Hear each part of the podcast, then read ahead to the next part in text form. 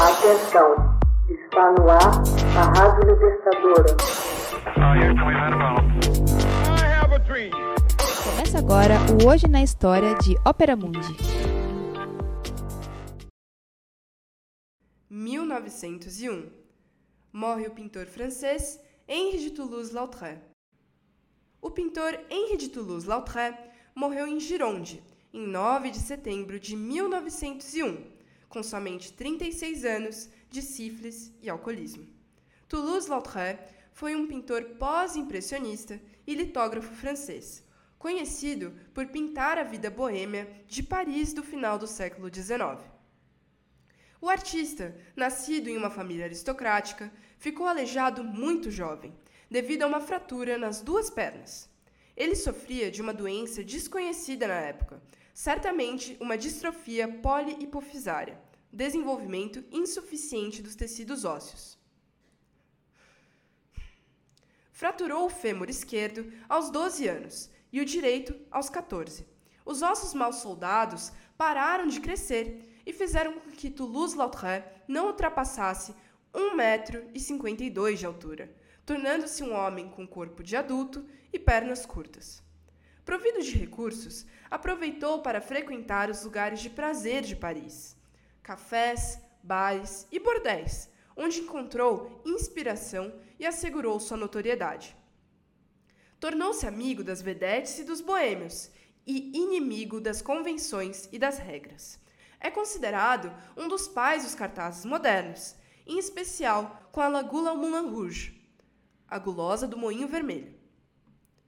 Toulouse-Lautrec nasceu em 24 de novembro de 1864 e começou a desenhar muito cedo, encontrando na arte uma escapatória a uma família excessivamente protetora.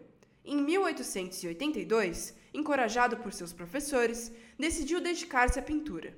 Ingressou na Escola de Belas Artes de Paris, fazendo parte do ateliê de Fernand Cormon. Em 1884, fixou residência no bairro de Montmartre.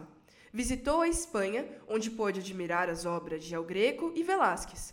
Na Inglaterra, encontrou-se com o celebrado escritor Oscar Wilde e o pintor James Whistler.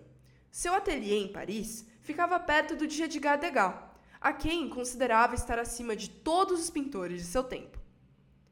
Entre os temas favoritos do pintor encontravam-se as dançarinas Yvette Gilbert Jane Averill e Lagula e seu parceiro, o contorcionista Valentin Ledesossa, Valentim sem osso. Apesar da seriedade de sua intenção, pintava as figuras num estilo que beirava a caricatura.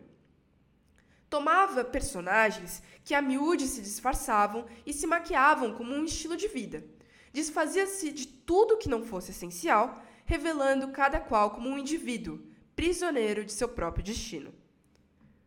As duas maiores influências sobre a arte de Toulouse-Lautrec foram a pintura japonesa, com seus traços oblíquos e suas formas chapadas, e Degas, com a sua perspectiva inclinada.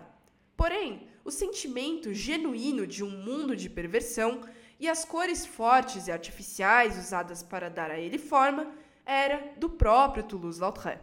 No seu quadro No Circo Fernando, o mestre de cerimônias, de 1888, a figura quase grotesca, distorcida e feia, estranhamente cruel do mestre de cerimônias, é o centro em torno da qual o cavalo e o cavaleiro devem girar. De 1892 a 1894, produziu uma série de interiores de bordel, sem glamourizá-los. No Salão na Rua de Moulin, de 1894, as prostitutas são mostradas como feias e aborrecidas por detrás da maquiagem. A dona do bordel, sentada tranquilamente em meio delas. Jamais tentou fazer sensação nem deu lições de moral, promovendo uma certa interpretação desse lado da sociedade. Os pôsteres de Toulouse-Lautrec dos anos 1890 conferiram-lhe a condição de pai dos pôsteres modernos, impressos em larga escala. Seus melhores posters são aqueles que anunciavam os artistas dos cabarés de Montmartre. Hoje na História é uma produção de Ópera Mundi, baseada na obra de Max Altman, com locução de Paulo Orlovas e edição de José Igor. Agora foi.